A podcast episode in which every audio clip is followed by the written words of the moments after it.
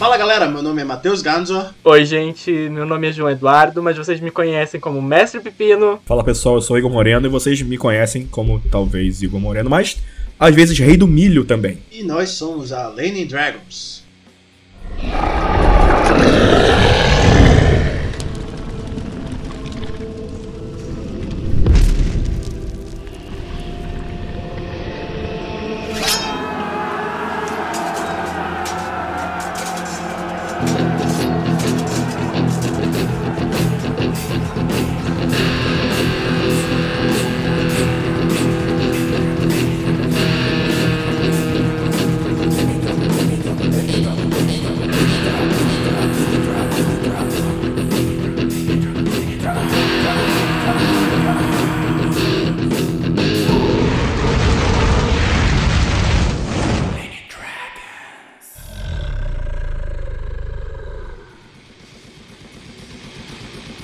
Prepare para o modo carrasco, um suplemento para D&D quinta edição, para quem não tem pena, onde o filho chora e a mãe não vê. Afinem seus machados, vistam a carapuça e venham conhecer o suplemento modo carrasco.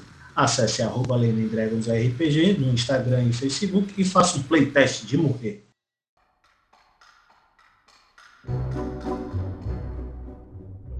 Então, pessoal, hoje nós vamos audaciosamente onde nenhum dragão jamais esteve. Mas antes disso, a gente pede que vocês que nos acompanham, que nos conhecem, que gostam do nosso podcast, que gostam da nossa página, que acompanham e que lutam contra esse sistema maldito que está por aí através dos dados de RPG e também na sua vida real, que se você puder, se estiver à sua alçada, se estiver dentro da sua realidade, você busque o nosso Apoia-se, pois com o nosso Apoia-se você poderá estar nos ajudando a produzir mais podcasts, a estar financiando mais coisas e fazer com que mais coisas venham por aí, como nós queremos fazer um, um BolcheTube, né, para que todo mundo possa ver a gente aí nas telas, tá no YouTube, fazendo jogos de lives e etc. E com apenas dois reais você tem o nosso primeiro Apoia-se, né? Então, se vocês curtirem, por favor, conheçam o Apoia-se barra Lene Dragons RPG. Bom, então, Igor Moreno, onde vive, o que come, como começou a jogar RPG, quando começou a produzir materiais, onde estava no fatídico dia em que houve a queda do muro de Berlim. Bom, vamos lá, pessoal. Muito prazer estar aqui com vocês. Eu sou o Igor Moreno, escrevo jogos de RPG uh, e também programo jogos de videogame. Eu dou aula de jogos, eu, eu faço muita coisa relacionada a jogos. É, é, a minha praia, é o que eu gosto de fazer, gente. É o que eu gosto de fazer. Eu, eu comecei a jogar RPG num dia que eu não lembro quando foi e nem sei quem estava. E não sabia nem se eu tava lá, na verdade. Vou ser muito sincero com vocês. Porque eu, eu sempre falo, eu não lembro como que eu comecei a jogar RPG. Eu meio que. É meio estranho falar isso, mas eu meio que sempre sou soube o que que era. E aí eu fui, fui jogando, fui jogando, uma hora eu tava jogando. É isso. E foi assim. Mas, mas eu sei dizer que eu não comecei com sistema nenhum. Eu inventei minha própria regra na hora. Total do it yourself desde o começo. Então, de, depois de muitos anos jogando com o meu grupo lá, umas histórias muito nada a ver, que é aí que eu fui entender que existia existia sistemas próprios, né? Sistemas prontos. Você podia comprar. Então, mas a gente não tinha dinheiro também, a gente jogava o que a gente inventava mesmo, né? E como professor de, de, de jogos atualmente, eu vejo o quanto que é importante a galera ter essa criatividade, criar suas coisas, compartilhar com a comunidade e tudo mais. E onde eu estava no fatídico. no dia da queda do muro de Berlim, eu acho que eu não era nem nascido ainda. Faltavam uns dois meses para nascer. Mas eu tava lá, desesperado, vambora, vambora! E, e, e foi mais ou menos assim. Bom, então, né? Hoje, especialmente, a gente veio para falar sobre um material que foi produzido há alguns anos atrás, se não me engano o Space Dragon, um material diferente pra gente. Por que eu digo diferente? Porque a ficção científica não é muito comum, pelo menos eu, nos meus olhos de leigo, é, não é muito comum no sistema D20. O que fez você caminhar nessa direção de criar um material como o Space Dragon.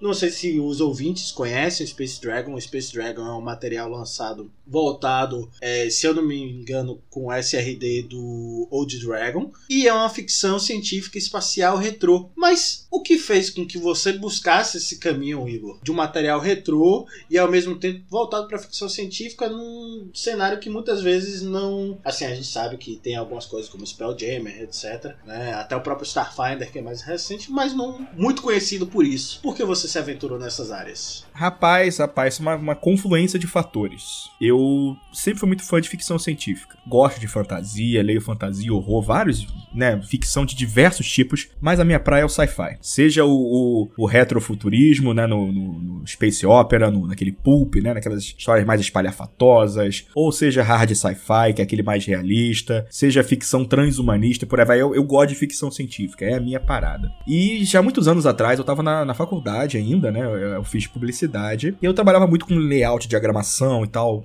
esse tipo de coisa. Uh, e eu tava relendo a série de livros, né? Do, do Isaac Asimov, Fundação, né? Que é um, é um, um, um senão a obra quintessencial de, de sci-fi aí, uh, que muitos consideram. E aí eu pensando, na, na época eu tinha acabado de conhecer também o Old Dragon. Eu tava jogando campanha de D&D com a galera já há muito tempo. E aí eu vi, puxa, que legal esse sistema aí. É, é um D&D mais old school, né? Pegando, voltando essas, essas raízes aí. Uh, e embora eu não tivesse tanta experiência com o old school, né? Com esses sistemas que ele buscava trazer o feeling, eu gostava muito dessa questão de ser mais simplificado, poder inventar coisas e criar, sabe? Ter essa liberdade. Eu, eu, eu me senti muito bem com isso. E aí eu tava, um dia eu estava pensando, pô, olha que doideira. Ele tem a versão Pocket Dragon, né? Também tem, até hoje em dia tem essa versão Pocket Dragon, que é a versão mais resumida dele, para você jogar ou solo, jogar de improviso, que seja. E aí eu pensando, pô, e, e se eu pegasse isso e transformasse num, num, jogo de tabuleiro, num board game, sabe? Aí eu, aí, sabe, mexer as pecinhas aqui, pra cá, pra cá, cá as ideias de criativo que eu tenho, né? E aí, eu, eu procurando ilustrações para fazer o livretinho dessa ideia que eu tive, eu achei umas ilustrações sci-fi em domínio público, né? Aquelas que já inspiraram copyright do autor, né? 70 anos depois do autor falecer e tudo mais. E aí eu vi umas, umas ilustrações sci-fi pulp, assim, né? Daquelas revistinhas mesmo. Eu, é,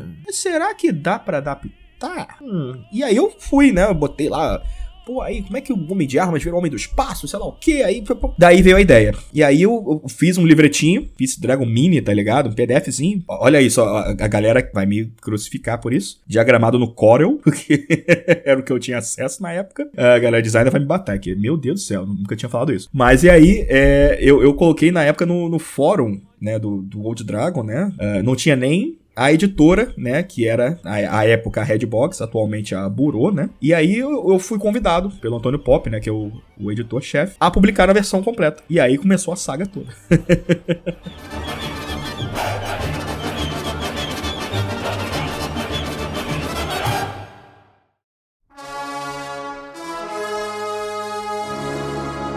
Então, eu queria saber quais são as, as principais inspirações, assim, para a criação do Space Dragons. Referências de literatura, filmes. O que que puxou essa característica um pouco mais pulp pro Space Dragons? Posso citar várias aqui, mas no começo, vamos lá. Inicialmente, a minha inspiração foi as sagas do Asimov. Fundação, Os Robôs, Império e tudo mais. Só que as, as obras do Asimov, como, como eu sempre falo que a galera, a galera sempre tende a concordar comigo, elas são muito paradas, sabe? É, é meio que cientistas falando com cientistas sobre teorias e aí, enfim. E aí entra a questão do que? Essa é, a, é, é, como a gente começou, é, como o Ocidente principalmente começou a ser exposto ao sci-fi. E aí veio o que depois? Veio depois, até antes, na verdade, né? Mas aí veio Flash Gordon, Buck Rogers, todos os desenhos Hanna-Barbera com aqueles efeitos sonoros.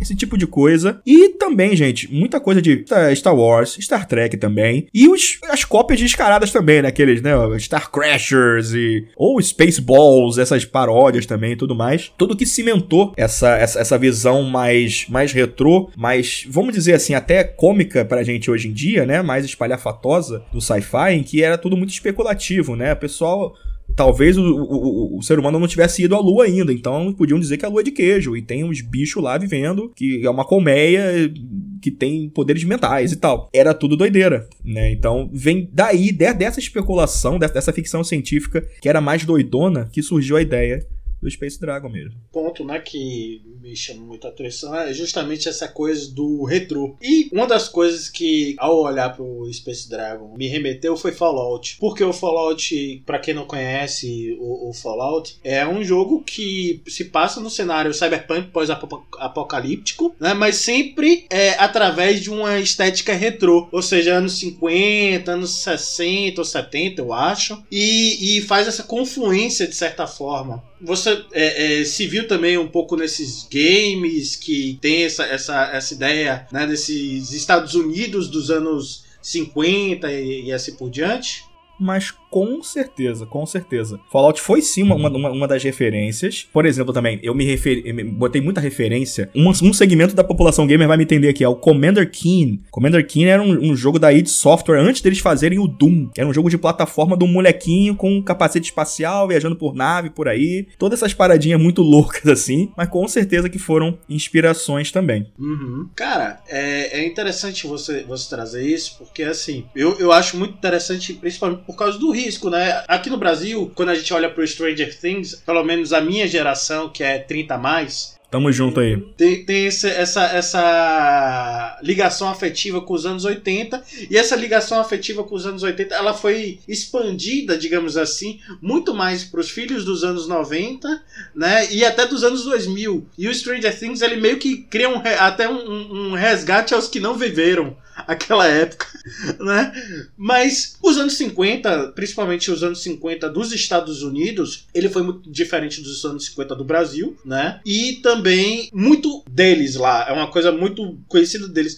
O que fez assim você arriscar nessa temática que, pô, isso aqui a galera vai curtir essa, essa vibe aqui dos anos 50, dos anos 60 ali, dos States pra um, um game BR? Cara, eu vou, eu, vou, eu vou te dizer que originalmente foi só uma brincadeira que, tipo assim, poxa uma galera ali no, no fórum, galera da, da comunidade pode se interessar, porque ali eu imagino que a galera que jogava, que joga RPG, uma galera que tem muito mais chance de ter sido exposta a ficção especulativa, ficção sci-fi, entender esse tipo e conhecer esse material, né? E aí a aposta foi muito mais por parte, né, do Antônio Pop, da, no caso a Redbox nem existia na época, estava sendo montada, na verdade, né? Uh, e a, a aposta foi muito mais deles, e eu achei sensacional isso. Mas uma, mas uma coisa, por exemplo, a se notar, né? O Space Dragon, hoje em dia, ele tá na segunda edição dele né? Que é a caixa intergaláctica toda bonitinha, toda hum. capa metalizada, topzera, linda demais, rapaziada. E, e, na primeira edição, olha, olha, ah, tô vendo aqui no vídeo. Ah, moleque, muito bom. Ah, eu tenho a Fico minha feliz. também. Eu tenho inclusive os dados personalizados com que um é uma pistolinha. Pô, isso eu não tenho. Maravilhoso. Isso eu não tenho. Isso daí... Eu tenho aqui também, tá aqui do meu lado guardado. Só não, eu, eu só não consigo alcançar aqui agora. É, é pô, você a gente esperava que tivesse. Se você não tivesse, você merecia uma não, surra. Eu, eu, eu mereci uma voadora ou um tiro de laser na, no meio da axila. Realmente. É. Mas como vocês podem ver, né, a capa atual fala, né, um jogo sobre lasers, robôs e aventuras retrôs, né, no espaço sideral, basicamente, né? E essa é, essa é a tagline atual. Por quê? No original a gente trazia, né, que era um RPG espacial pulp, né? Mas aí o público BR não tem essa, não chamando o público de ignorante de maneira alguma, mas é saber que a gente não tem essa ligação cultural com as revistinhas pulp, né? Aquelas revistinhas de baixa, baixíssima qualidade, né? Tanto de material quanto às vezes de também de escrita. Sim. que o pessoal tinha nos Estados Unidos, né, no começo do século XX, né, que foi a inspiração original pro Space, inclusive antes mesmo dos anos 50, né, dos anos, anos 20, anos 30, anos 40, 30, durante a Segunda é, Guerra. A época de Conan, H.P. Exatamente. Lovecraft, a, né? a, a, galera veio, muita coisa veio basicamente né, contemporânea ali. Conan começou ali também, esse tipo de coisa, né, muito, muito do apêndice N, famoso apêndice N do D&D, mais old school, veio dali também, né, essas, essas, esse tipo de, de ficção começou nessas revistas. E aí, atualmente, a gente, pelo menos aqui pra gente no, no, no Brasil, no, no, âmbito do Space Dragon, é, a nossa estética tá muito mais, como eu falei, talvez em Hanna-Barbera, essas coisas que vieram um, um, pouco depois. Space Ghost, por exemplo, né? Acho que é um exemplo perfeito dessa, dessa estética. Space Ghost. É aquelas é, navezinhas meio, meio ovaloide ou charuto, o pessoal os usa. Os herculoides. Os herculoides, exatamente. Blip Bloop, né? É Glip Gloop? É Glip Gloop, né? É isso. é isso. É assim. Ou, ou até trazendo um pouco para os anos mais 80 também, que fazia sucesso, Tandaro Bárbaro, que é uma parada mais espada e, e, e planeta, mas tem feitiçaria, mas, gente, é, dá para encaixar identicamente nesse, nesse sentido, né? Então acho que a gente pegou muito mais a estética e a vibe da, do estilo por esse material que veio depois já derivado, né? Então eu acho que isso é bem interessante. Algo que eu acho interessante, assim, porque nessa década ali, pela volta da década de 50, a gente tem a corrida espacial. A gente tem aquela, aquela batalha Estados Unidos, o RSS, e o público acaba ficando muito interessado no espaço. O espaço sempre foi coberto de mistério, o ser humano sempre começou a imaginar se, é, a partir desse momento se havia vida em outros locais, e isso acaba influenciando muito a cultura, né? Algo que a gente não, como o Matheus disse, a gente não pega tanto aqui no Brasil. Eu acho super interessante isso além da ideia do pulp também. Ah, mas com certeza, cara. Até porque aqui, assim, é, a, gente meio que gosta muito da URSS, né? A gente sente muita falta dela.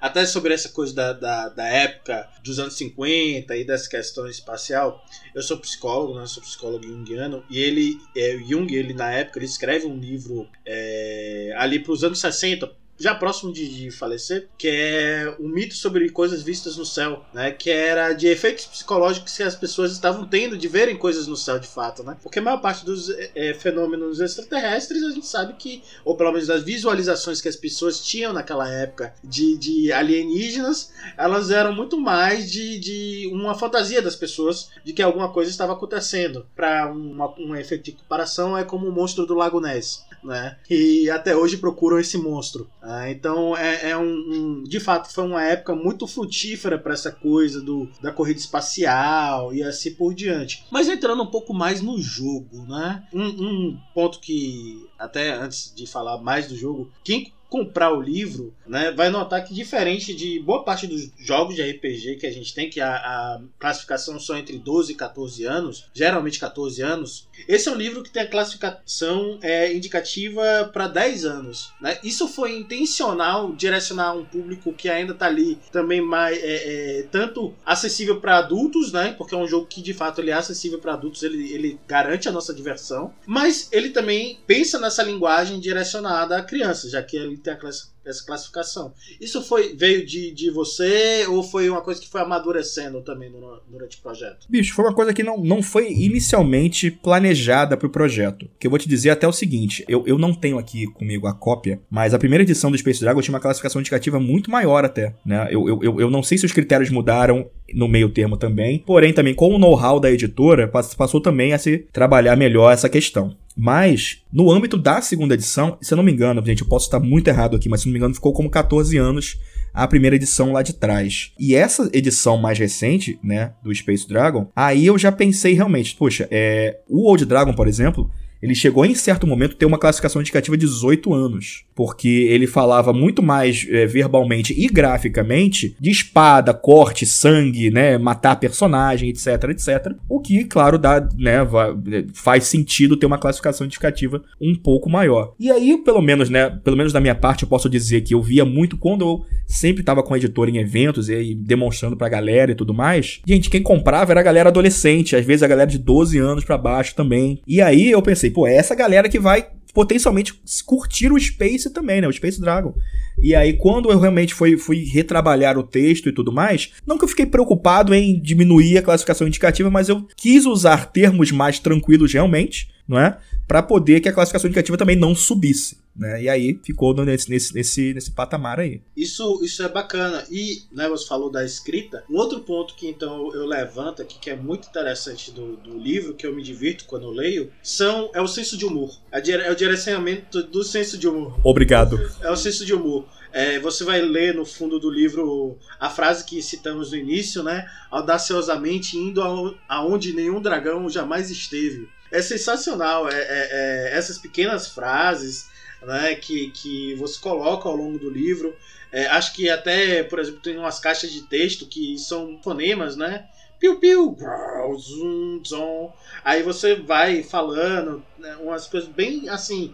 É, é leve o texto e é divertido de ler. Né? Então é um, um ponto que para mim é muito positivo. Eu, eu, fico feliz que, que, que, tenha surtido efeito uh, essas, essas coisinhas que eu coloquei. Já, muitas já estavam ali na primeira edição também. É, é o meu modo de escrever. Eu, eu falo, eu sou, eu sou, meio zoado. Assim, até quando eu escrevo alguma coisa séria, eu não consigo manter o tom sério por muito tempo. Eu faço crítica a mim mesmo, faço piada e tudo mais, porque eu, eu tenho essa necessidade, pelo menos, de manter o meu texto mais leve. E essa, essa, essas caixas de texto, por exemplo, você falou do, do fonema e tudo mais. Isso veio de anos já realmente mestrando Space Dragon e eu vendo o que a galera, o que, que a galera pegava do jogo e do sistema. Uh, e, e, não era difícil do nada partir pra galhofa. e, e, claro, é, é, uma das propostas do sistema. Ele pode ser um jogo mais sério, mais sóbrio, mas é, eu, eu penso sempre nele como meio termo, sabe? É você ver aquele filme sci-fi antigo, em preto e branco, da União Soviética, que pra gente é ridículo, você vai rir da cara da galera. Mas para eles na época era super avançado e, meu Deus, olha que mistério, e etc, etc. Né? E, é, é, essa, essa, essa é a beirada do Space ali. E aí, esse do fonema foi uma das coisas que, assim, porque a galera em mesa chegava, por exemplo, em evento, chegava meio travadona. Tipo assim, não, eu, aí eu, eu, eu, atiro aqui com a minha espada, aqui, perdão, atiro com a minha pistola laser no inimigo aqui. Eu, tá bom, mas que som que a sua pistola faz? Ele, hã? Não, que som que ela faz. Uh, bzum, bzum, ele. Ah, agora sim, tudo mais, sabe? E aí a galera quebrava o gelo e entrava no clima, né? Era uma das coisas que eu fazia. Uhum. Aí resolvi oficializar. João. Opa, João. perfeito, ótimo, gostei. Ah, falando nessa pegada mais de humor, uma perguntinha assim, bem simples, despretensiosa. Tem alguma referência ao ET Bilu no Space Dragon? Infelizmente não. Infelizmente, eu não botei ah. pra, pra buscarem conhecimento, mas é, é porque o original foi antes do ET Bilu, e é, a segunda verdade, edição verdade. foi meio que depois que, a, que a, o meme também já tinha passado um pouco. E aí eu cometi esse erro. Você, você apontou uma coisa que, uh, se eventualmente eu tiver que mexer no Space Dragon ou produzir mais material, será um foco. E lembrem-se, busquem conhecimento. Super necessário, principalmente nos tempos atuais. Olha só, eu, eu, eu vou então, eu vou, eu vou dar um migué aqui, vou alegar que tem. Vou alegar que tem. Porque uma, uma, uma, das coisas que eu coloquei né, como opcional nesse, uh, nessa nova edição do Space Dragon, que é antigamente, né, na outra edição, é que nem Old Dragon. Você tem que matar o alienígena, né, na pistolinha, na, na espada laser para poder ganhar experiência. Nessa eu coloquei, se você, se, opcionalmente, se o grupo apenas encontrar umas espécies novas, ou seja, estão buscando conhecimento, já vale também. Ah, ó a reviravolta aí. Olha a reviravolta aí. Compraram a ideia? Compraram a ideia? Porque. Não, não. Ótimo. Satisfeitíssimo. Ótimo. Yes! Mas a gente espera, na terceira edição a gente quer o ET Bilu como raça jogável. Deixa eu anotar isso aqui, calma aí. ET Bilu como raça jogável. Perfeito, pronto. Isso, isso. Tem que satisfazer a geração do, do caldeirão do Gugu. Que por acaso é minha geração.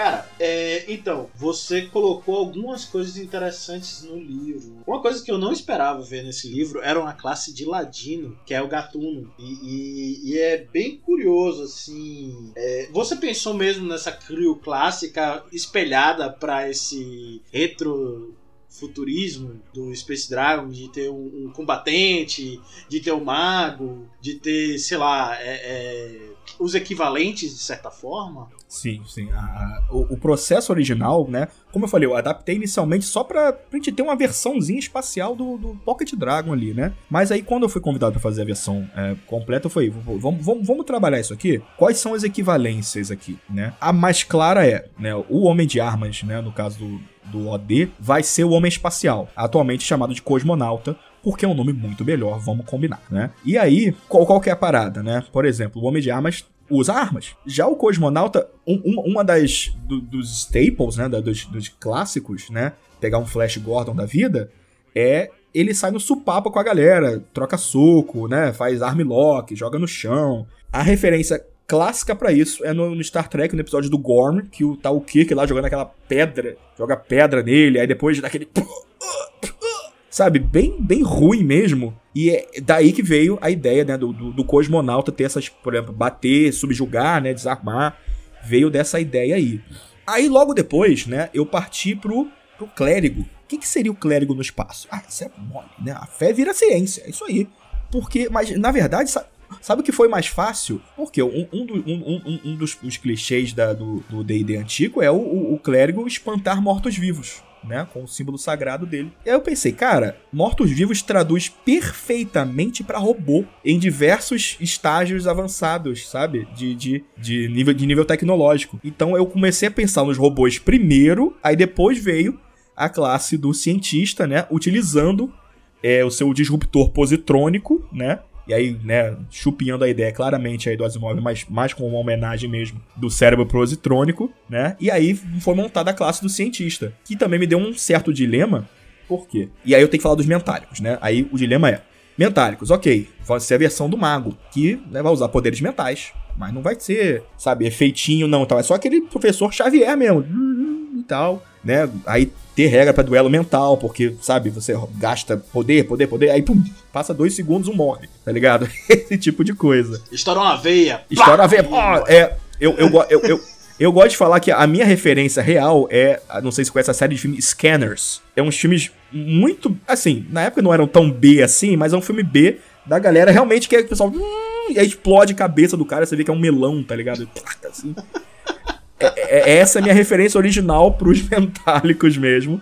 Uh, e, tipo novamente, mentálico é um, é um, termo pego, também, né? Pego de, de fundação. É, e aí o dilema era. O dilema era, eu vou ter dois capítulos de magia, basicamente. Porque os mentálicos têm os poderes mentais e os cientistas, né? No caso, né? No, no Old Dragon, clérigo e, e, e, mago, usam basicamente o mesmo capítulo de magias, né? Só separado por né, divina e arcana, etc. E ali eu teria que ter duas, porque é poder mental e os feitos científicos, né? O que, que o cientista pode fazer e o que eles podem construir. Então, com isso, o livro já ficou um pouco maior do que o normal. Eu tive que balancear isso aí, né? E aí, como eu falei, os mentáricos vieram disso. E, sinceramente, os gatunos vieram porque tem o ladino e eu tenho que adaptar. Porém, e aí o que, que eu fui fazer? Eu fui começar a, meio que tentar basear naquilo ali nas ficções, né? Na ficção científica que eu tinha ali. E aí um dos exemplos é o Han Solo, por exemplo, né? Que embora ele seja um piloto, não dá, dá, dá para interpretar como um gatuno aí dessa do, do Space Dragon de certa forma. E diversas. E assim, no final, o que o Gatuno faz, né? Faz sentido, sabe? De ter, né? Não, não só na ficção retrô, mas com o que a gente tem de base de ficção científica hoje em dia, a gente imagina um cara que abre portas, sabota as coisas, né? Faz alguma coisa, invade sistema, esse tipo de coisa. Então acho que conseguiu se encaixar ali esse conceito. Só uma pergunta quanto à magia. Foi muito difícil adaptar a magia para o espaço? Porque normalmente quando a gente pensa em magia, a gente vai pensar. A nossa referência normalmente é RPG clássico, era medieval, é Sword and Wizardry. Foi muito difícil levar magia para o espaço? Não foi, não, cara. Eu vou te dizer que não foi, não. É, eu, eu peguei, por exemplo, como é que foi o processo? Eu peguei todas as magias do Old Dragon, fui lendo, lendo, lendo, lendo. Primeiro, quais que já tem aqui, sabe? Tipo, quais que eu tenho que usar? Tipo, ler mentes, né? É, controlar pessoas, esse tipo de coisa, sabe? Sabe? Que já é, já, já é no tema. Então meio que deixei ela verbatim ali, né? Deixei ela com as is. Uh, e aí eu comecei a ver, tipo assim, beleza, que tipo de coisas que eu posso botar? Ah, entrar num sonho, ah, pegar uma memória, ah, re reconstruir uma mente, sabe? Umas coisa meio louca que eu fui indo na, na, na, espiral da loucura aí, né? Fui descendo o nível e tudo mais. E aí eu fui, fui distribuindo pelos níveis, né? Níveis de poder, né, basicamente, né, alcance mental, né, uh, grandeza mental. E aí eu fui pensei o seguinte, ó, não vou botar essa questão de ter, né, tantos espaços de nível 1, tantos de nível 2, tantos de nível 3, etc, por um motivo, né? Uh, muitas coisas no Space eu botei porcentagem, etc, só porque soa mais científico, né? Então, tipo, se você tem 5%, é, é soa mais científico do que você ter 5 pontos de magia. é só por isso. Mas faz todo sentido, faz todo faz sentido. Faz muito sentido. e, e, aí foi por isso, né? Uh, mas um, um, um, um, lance que, que, que, eu, que eu sentia muito na primeira edição também é que tem. O, o Mentálico é só isso. Ele só consegue fazer isso. Ele mete na mente das pessoas. O jogador tem que se virar para criar uma justificativa e tudo mais. Cria-se aventuras ali dentro só, mas era só isso. Tanto que nessa, nessa atual, eu coloquei a explosão mental, que é o, é o, é o míssil mágico do, do, do, Space Dragon aí. Só pro, só pro Mentárico ter alguma coisa além se o jogador tá, tá meio lento, tá que nem hoje, tá, eu hoje da aula tava com sono, não quer fazer muita coisa, esse tipo de coisa. Dá para você brincar ali também. Então essa, essa foi uma, uma crítica ao, me, ao que eu mesmo fiz, que eu dei um retcon depois.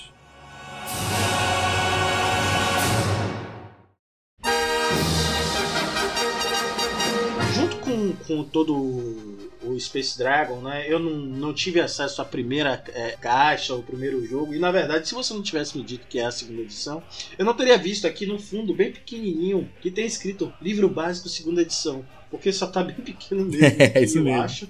E, e talvez em algum outro lugar que a gente não preste a, a atenção imediatamente. Um lance que eu achei muito legal, assim, tendo a caixa hoje, é que para além do jogo em si, você tem todo o cenário, né? É, é, vem um cenário junto, do mestre e tudo mais. Esse cenário, né? E como é que você baseou ele? Como é que você criou esse cenário? Ele já existia o embrião dele na, na primeira edição e você só fez desenvolver ou ele foi criado mesmo na, na pra segunda? Cara, desde a primeira já tava ali, todas as- essas sementes. ah, porque, como, como eu falei antes, né? é Até legal que a gente já falou isso antes. É, como eu tinha dois capítulos de magia, eu tinha pensado o seguinte: poxa, eu vou colocar mais um capítulo como uma semente de cenário, né? De uma galáxia, um sistema, um sistema espacial. Pra galera começar a jogar, sabe? Porque eu pensei, cara, é, não, não é tão plug and play tipo uma fantasia medieval que vocês estão numa taverna e tem orc pra matar. Aqui, ok, você pode estar numa taverna espacial e tem zork pra matar, mas a galera até pegar essa, essa dinâmica aí talvez fosse mais lento, né? E aí eu ia chamar esse, esse, esse capítulo de Codex Sideralis. E, e aí eu, eu ia falar, aí ia, na, na época tava, tava muito na alta você botar em Cthulhu em tudo, né? Aí eu ia falar também, também dos, dos grandes antigos e tal, pá, mas aí eu falei, cara, vai, vai encher muito. O que que eu optei então, né? Já, tipo assim, no começo do projeto já, né? Eh, Eu optei por ir pincelando o cenário nas regras em si, na explicação das regras, né? Então, não, não, não, é, é uma coisa que, que é pro leitor diferenciar, mas as, há parágrafos que são apenas de regras e há parágrafos que são meio regras, meio cenário. Explicando uma aplicação dentro de um contexto ali que já dê a entender que existe um cenário. E aí, junto, eu fui é, quando a gente foi fazer agora, né, a, a caixa, é, agora, né, já tem um tempinho, mas a gente foi fazer a caixa, e aí teve essa oportunidade de fazer o pôster, por exemplo, né, com o sistema solar ali. Então pensei, aqui é a minha oportunidade de botar realmente aqui, ó. é- é- Esse é o inicial, ó. É tipo isso aqui, tá vendo? Ó, tem dois planetas que, tão, que bateram no outro. Ó, tem um planeta que é uma prisão que é meio Mad Max. Ó, tem um planeta aqui que, que é claramente o Pacto dos Dinossauros sem a licença, sabe? Esse tipo de coisa. E aí eu quis botar essa, essa, essa ambientação para o pessoal entender o tom, né? E essa, foi sim uma preocupação minha.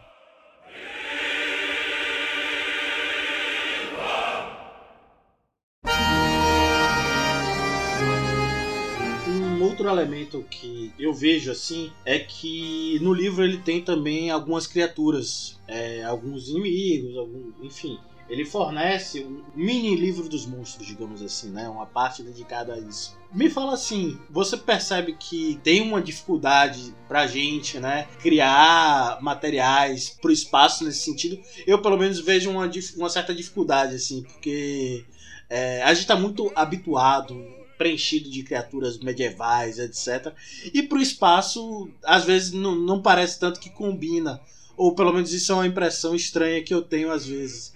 Né? Como é que você viu isso? Como é que você pensou nesses, nesses monstros do, do, do espaço sideral? É, eu, eu, eu, eu, primeiro peguei o seguinte: o que, que não pode faltar da, do que a gente conhece de espaço sideral e alienígena? Aí tem os homenzinhos verdes, os Grey, aqueles os, os altões lá, que não, gente, eu não, eu não entendo muito de, dessa ufologia e ciência alternativa aí, mas é, os alienígenas clássicos estão todos ali, né? E aí, por exemplo, peguei, por exemplo, a- o Metalópode, que é aquela, aquela aranha de metal, é de Guerra dos Mundos. ah, os, os orcs são só orcs com Z na frente e com K no final. Esse tipo de coisa. E aí eu fui adaptando exatamente. qu- Quais monstros da, da, da, da fantasia clássica medieval aí você pode transplantar sem problema nenhum? Aí veio os orc.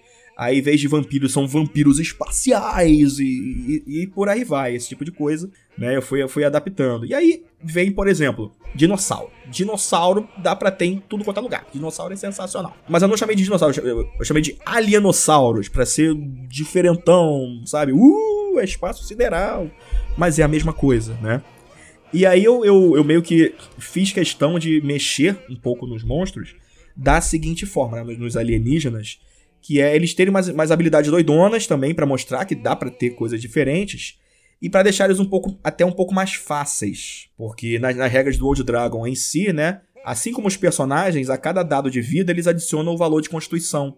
É assim que funciona e tal. Mas isso é uma questão de sistema. Por quê? A arma padrão do Old Dragon é uma arma corpo a corpo, em que você adiciona o atributo força. Então, a cada dano, você está dando mais força de dano, o que combate essa questão aí de adicionar constituição a cada dado. No Space, por padrão, você está dando arma, dá tirinho de laser, piu-piu-piu, que não adiciona nenhum atributo. Então, eles precisavam ter um pouco menos de vida do que o normal. Né? Então foi um, uma questão de balanceamento também que eu, eu fiz com os monstros. E, claro, né? Tem que ter o livro, tem que ter os monstros ali pra galera poder jogar no livro, né? Então, tem que entrar alguma coisa. Então eu, eu quis colocar o máximo de, monstros barra alienígenas que fizessem aí uma, um catálogo legal pra galera. Bom, se vocês né, que estão nos ouvindo tiverem algum interesse nesse tipo de, de fantasia, ficção de fantasia, o Space Dragon é um ótimo lugar para começar, porque a leitura ela é suave, ela é gostosa de ler, ela é divertida. A arte é muito bacana também, então vocês vão ver umas artes que ao mesmo tempo batem com ideias dos anos 50 e outras que são bem originais do próprio livro mesmo, né, que são muito bacanas. Comprando a caixa que você pode adquirir, ela tem um preço justo para o que ela oferece. Ela sai mais barata que muitos produtos gringos, né, isso é importante também dizer. E vocês têm um material brasileiro muito bacana, cores legais, tem mapas do espaço sideral, né? Esse mundo que você escreveu, ele tem um, tem um nome? Não, né? É o espaço sideral. É o espaço sideral, alguma... cara. É, é isso. É. É, é, é exatamente. Foi, por exemplo, é, um dos motivos de eu colocar mutantes no, no Space Dragon em vez de alienígenas, né? Em, em retros, retrospectiva aqui agora, eu poderia ter feito isso de alguma forma, mas eu achei muito complicado eu ter que colocar diversos alienígenas sem colocar de onde eles são, suas origens e falar mais do cenário. Então eu botei mutantes. É tipo humano, só que um pouco diferente. Você sabe o que é humano, se vira aí. E assim, esse, esse troço todo que vem junto é muito legal. Você tem uma carta da Federação Galáctica é, dizendo né, que você está oficialmente apto a participar das aventuras. Isso achei muito divertido. É, você tem um cartãozinho também, né, que você pode escrever seu nome ou então você pode dar para o seu filho, sua filha, que gostariam de ter uma aventura espacial e se gabarem para os coleguinhas que eles são né, é, aventureiros espaciais. Tem uma aventura, acho que é Azar de Principiante. É isso aí, Azar de né? Principiante. Então tem, um, tem uma aventura completa. Essa aventura é, ela é pensada para quantas sessões? Geralmente eu narro em uma sessão ou duas. É, é, essa aventura, inclusive, né, é uma versão mais expandida da aventura que eu usei no playtest do sistema, originalmente. Né? Então, a, a, alguns eventos que são narrados ali são coisas que meus, meus jogadores fizeram e eu fiz, ah, eu tenho que botar isso na aventura oficial porque ficou sensacional. E falando nas, nas aventuras, tem uma aventura que liga o Space Dragon com o Old Dragon, não? Exatamente. Que metade do livro é no Space Dragon e a outra metade é no Old Dragon. É isso aí, Expedição ao Pico do Abismo. É. Isso, é muito massa. Eu achei essa ideia incrível de conectar os dois mundos. Sim. A, a, a, ideia veio, veio novamente do, do Antônio Pop, né? É, o editor-chefe, e aí ele falou: olha, eu quero fazer o seguinte: quero uma aventura que eu possa, de um lado, ler de Space, do outro lado, ler de Old Dragon, e no meio tem uma regra aí para converter entre os dois sistemas. Né? Que não é muito difícil, vamos ser muito sinceros, né? e aí eu, deixa comigo. Aí eu sentei, e eu comecei a fritar de ideias, fritar de ideias. Gente, eu, eu, eu passei do prazo, pobre. Cadê a aventura? Cadê a aventura? Eu, calma, calma, calma, tô fazendo, tô fazendo. E aí eu sentei com um amigo meu que é engenheiro, aí falei sobre design de espaçonave, aí falei um monte de coisa. Olha, uma curiosidade, eu, eu não sei se eu falei isso em lugar nenhum, mas tem, um, tem uma nave nessa aventura, né? Não é nenhum spoiler, né? Assume-se que existem naves. Uh, e eu fiz a nave inteira no Doom no, no jogo Doom, eu peguei o editor de mapas e eu fiz a nave inteira no Doom para saber se a, eu jogando faria sentido ir para cada direção. Muito massa. Porque é um, é um sci-fi meio retrô, o Doom também, né? Que estilizado. Então eu fiz Sim. a nave inteira lá. Cara, que louco. Tem algumas outras. Existem outros produtos ligados ao, ao, Space Dragon que vieram depois, que talvez não esteja conectado nessa caixa, né? E que talvez um, uma pessoa que tenha né, interesse de jogar mais coisas ligadas ou produtos que estão por aí, né, o que, que ela pode encontrar né, além da caixa? Bicho, é, o, o que tem realmente é a caixa e a expedição ao Pico do Abismo mesmo, né, publicado oficialmente. Só que a comunidade criou muita coisa boa também. Então tem muitos blogs por aqui que criaram adaptações, uh, criaram versões, algumas até tipo, né, outros sistemas baseados em cima do Space que já é baseado no Old também, então tem muita coisa da comunidade pra galera. É, e se, se quiserem procurar algo oficial, né, durante o financiamento coletivo, é, rolou a coleção Entrep da Galáxia. São várias revistinhas, vários livretinhos pequenininhos, uh, escritos por outros autores, principalmente o Rafael Beltrame. Um beijo pro Rafael Beltrame. É, que tem outras espécies, outras aventuras e por aí vai, sabe? Como se realmente fosse esse conceito das revistinhas, né? Com pequenos materiais, né? Então, ela foi exclusiva do financiamento coletivo. Então, se eu não me engano, só se você conseguir comprar de alguém que está vendendo. Então, procure direitinho aí. Bom, então assim, para o pessoal que tá ouvindo gente, a gente, perdão, né? pe peço mil perdões. Deixa, deixa, deixa eu. Diga. Tem um alarme aqui, eu preciso desligar. Peço mil perdões. Só um segundinho. Vai, pausa rápida para aquela música de elevador.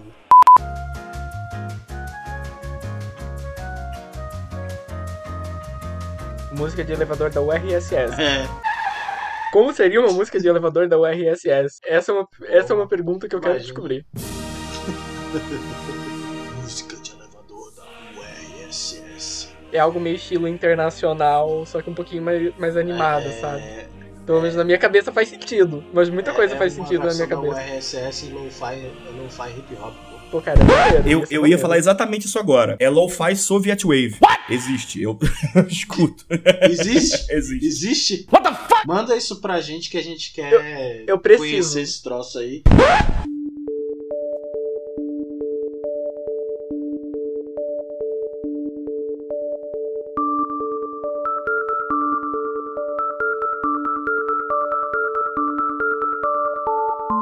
Se não tiver direitos autorais, você acabou de botar aí uma ideia para as nossas próximas trilhas sonoras, nos próximos Procuraria que sim. episódios.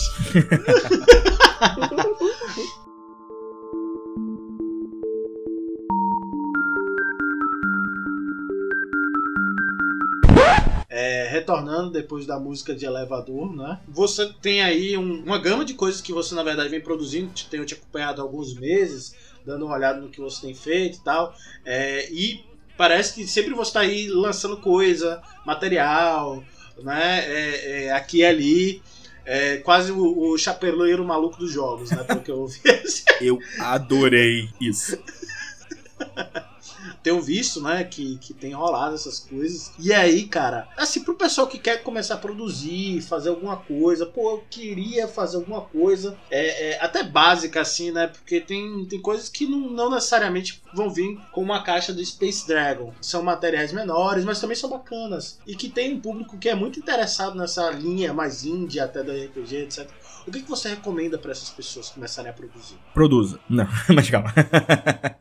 É, eu vejo muito, muita galera, só, há um tempo atrás, né? Que bom que não é mais tanto assim. Eu via muita galera com medo de produzir, falando assim, poxa, eu não vou escrever, não vou lançar, porque vão roubar minha ideia. Então ela ficava milagrosa, esperando que milagrosamente vi- viesse uma editora e oferecesse um contrato pra essa pessoa pra publicar aquele livro sem nunca ter feito nada, tipo, nem aparecido na comunidade. As chances é que não vai rolar, né? Mas eu percebo que a galera tem uma vibe muito mais realmente de lançar indie, lançar de graça, lançar, sabe, versão beta que seja, pra galera jogar, cara. Então, a- o meu principal, minha principal dica é: não, não fica grilado. Lança pra jogar, bota pra jogo. Mas uma outra coisa que a- atualmente eu adiciono nesse discurso é: por favor, não começa grande.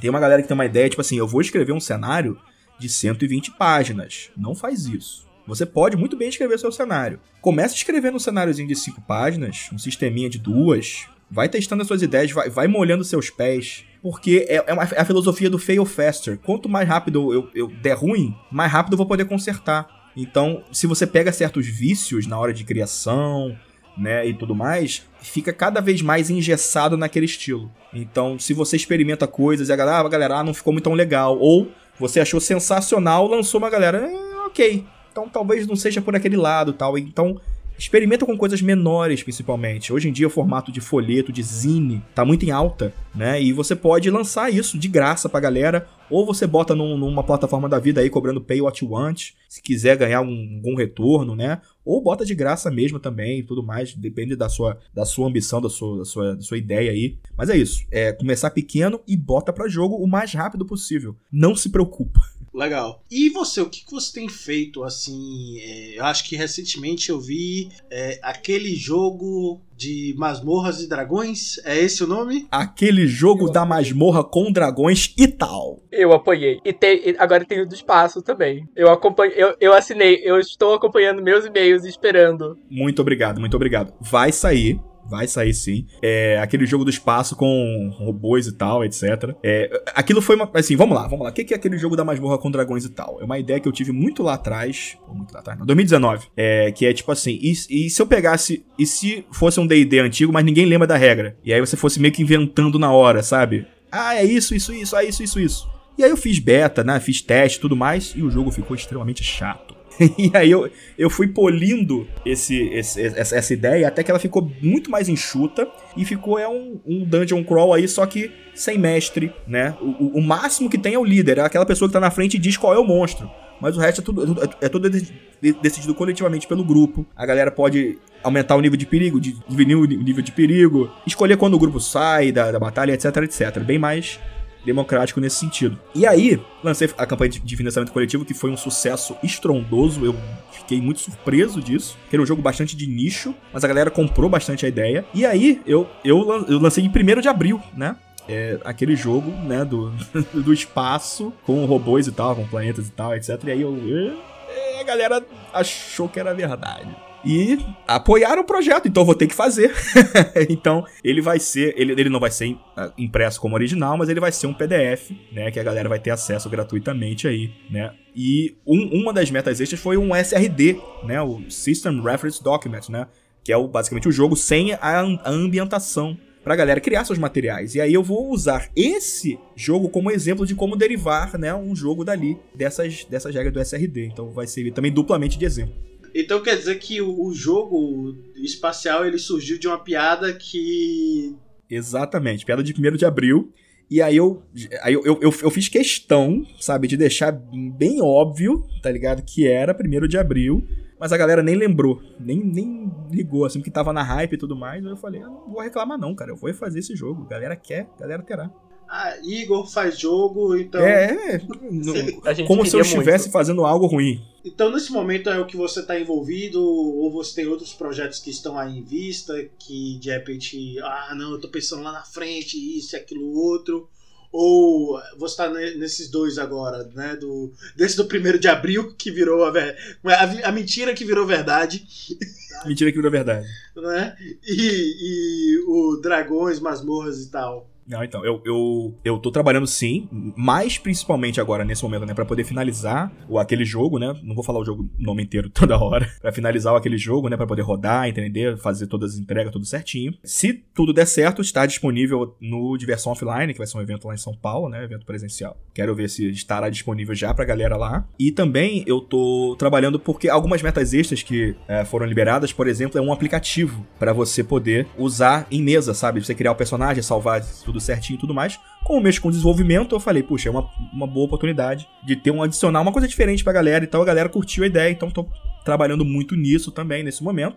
É realmente meu foco. Mas eu tenho dois projetos uh, pro futuro não muito distante também. Um deles se chama Beerwolf. Beerwolf, ele é um jogo, é um drinking game. É, é um jogo sobre, é, tipo assim, baseado, né, ah, na mitologia nórdica, de você é, contar uma. Beowulf. É isso aí, a saga de Beowulf. Só que aqui é Beerwolf, porque é um drinking game. Então, você toma cerveja enquanto faz rimas. Essa é a vibe do jogo. E aí eu tô agora fazendo playtest e reformulando o jogo um pouco para ele ter, de fato, para ele ser de fato um jogo e não só um, uma zoeira, né? Pra ele ter uma, uma, uma estrutura, alguma brincadeira e tal. E eu tô trabalhando com alguns amigos meus que vão me ajudar muito aí no, no projeto, sabe? Na, no, na, no gráfico, de produzir material este e tudo mais. Então vai ser um projeto meio colaborativo entre a gente aí. E o outro não tem nada a ver com RPG. Quer dizer, tem a ver com RPG, porque tem um pouco a ver com RPG, mas, mas enfim.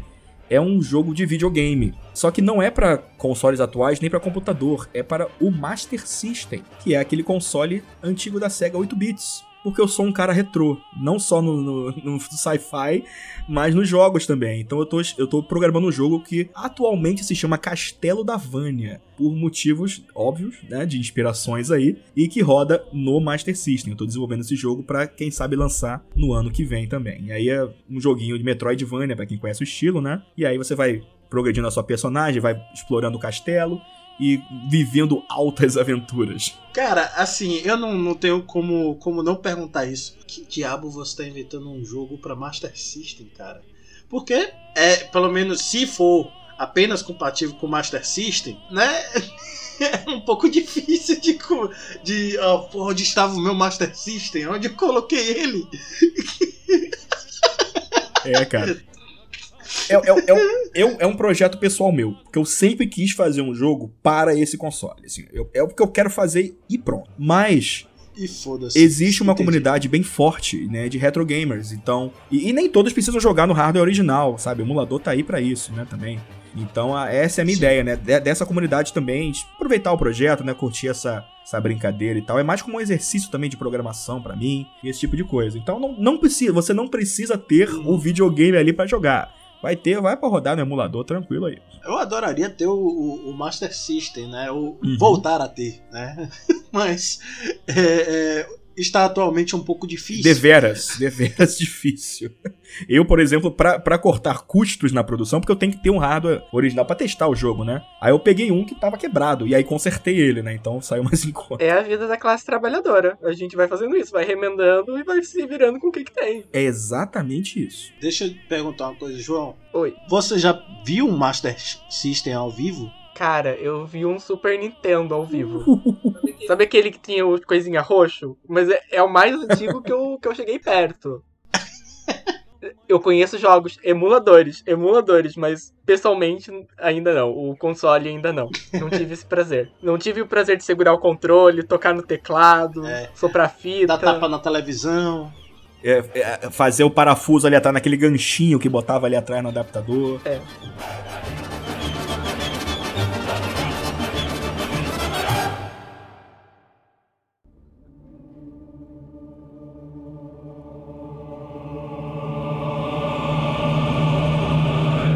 Galera, muito sensacional esse papo com o Igor Moreno, uma pessoa muito bacana, divertidíssimo. Inclusive, então, dá para perceber o clima dele mesmo. É o que vocês, inclusive, vão encontrar, é, pelo que eu entendi, não apenas no Space Dragon, mas também nos outros materiais. Esse senso de humor, essa forma de falar, né? É, eu achei isso um papo muito bacana.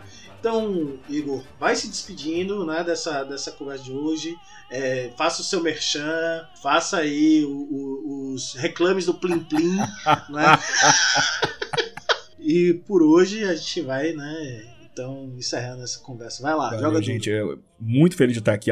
Adorei o papo. Muito bom. Eu, eu, gosto de falar, né? Vocês, acho que vocês perceberam, mas eu, eu, adorei conversar com vocês. As perguntas foram sensacionais. Eu pude, pude falar. Eu, eu gosto mesmo.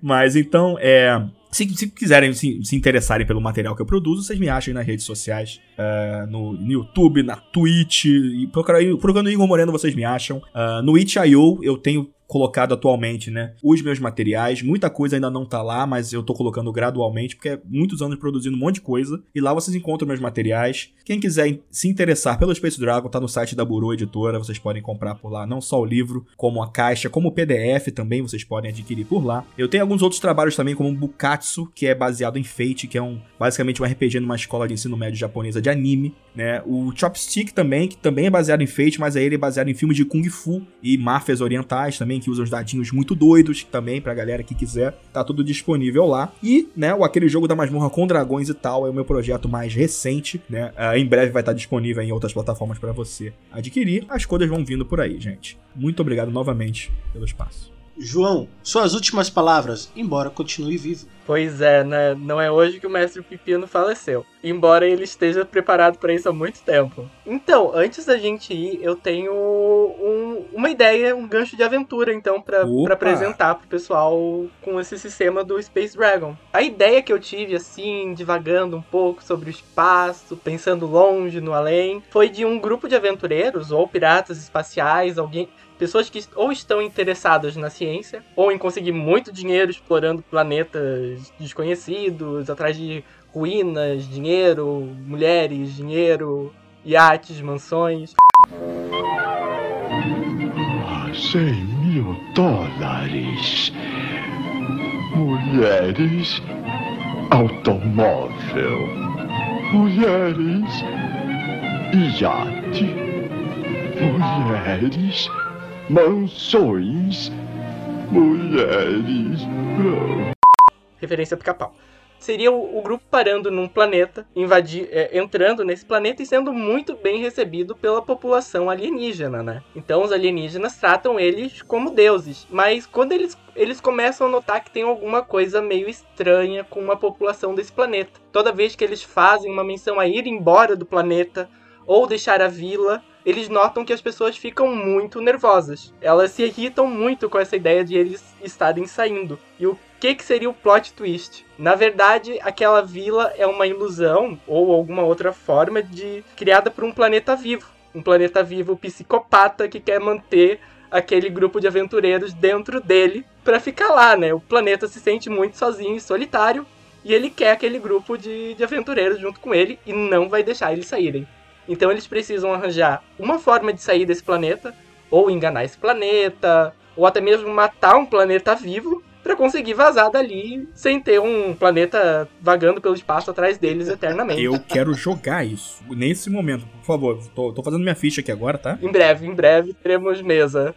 Sensacional, né? É, também quero jogar isso muito bacana. E, pessoal, é o seguinte também, né? É, nós estamos encerrando esse programa e eu gostaria que, se vocês tiverem interesse em jogar uma forma de Dungeons and Dragons quinta edição, em que vocês não são heróis, mas aventureiros em um lugar inóspito, em um cenário de escassez em que as coisas são muito mais perigosas do que costumam ser. Se vocês querem um jogo de sangue, suor e lágrimas, e não um jogo que você brilhe como uma estrela num cenário de crepúsculo. Então, conheçam o modo carrasco, um hack que eu venho desenvolvendo, né, para quinta edição, traz justamente essa vibe para o jogo. Então conheçam o modo carrasco, participem dos playtests e espero em breve colocar aí também como um financiamento coletivo para que vocês tenham acesso a esse material super bacana aí que o pessoal tem jogado e tenham tido feedbacks muito gentis do pessoal. Então, conheça o modo Carrasco, um jogo que não vai ser gentil com você. Valeu, galera! Tchau, gente! Tchau!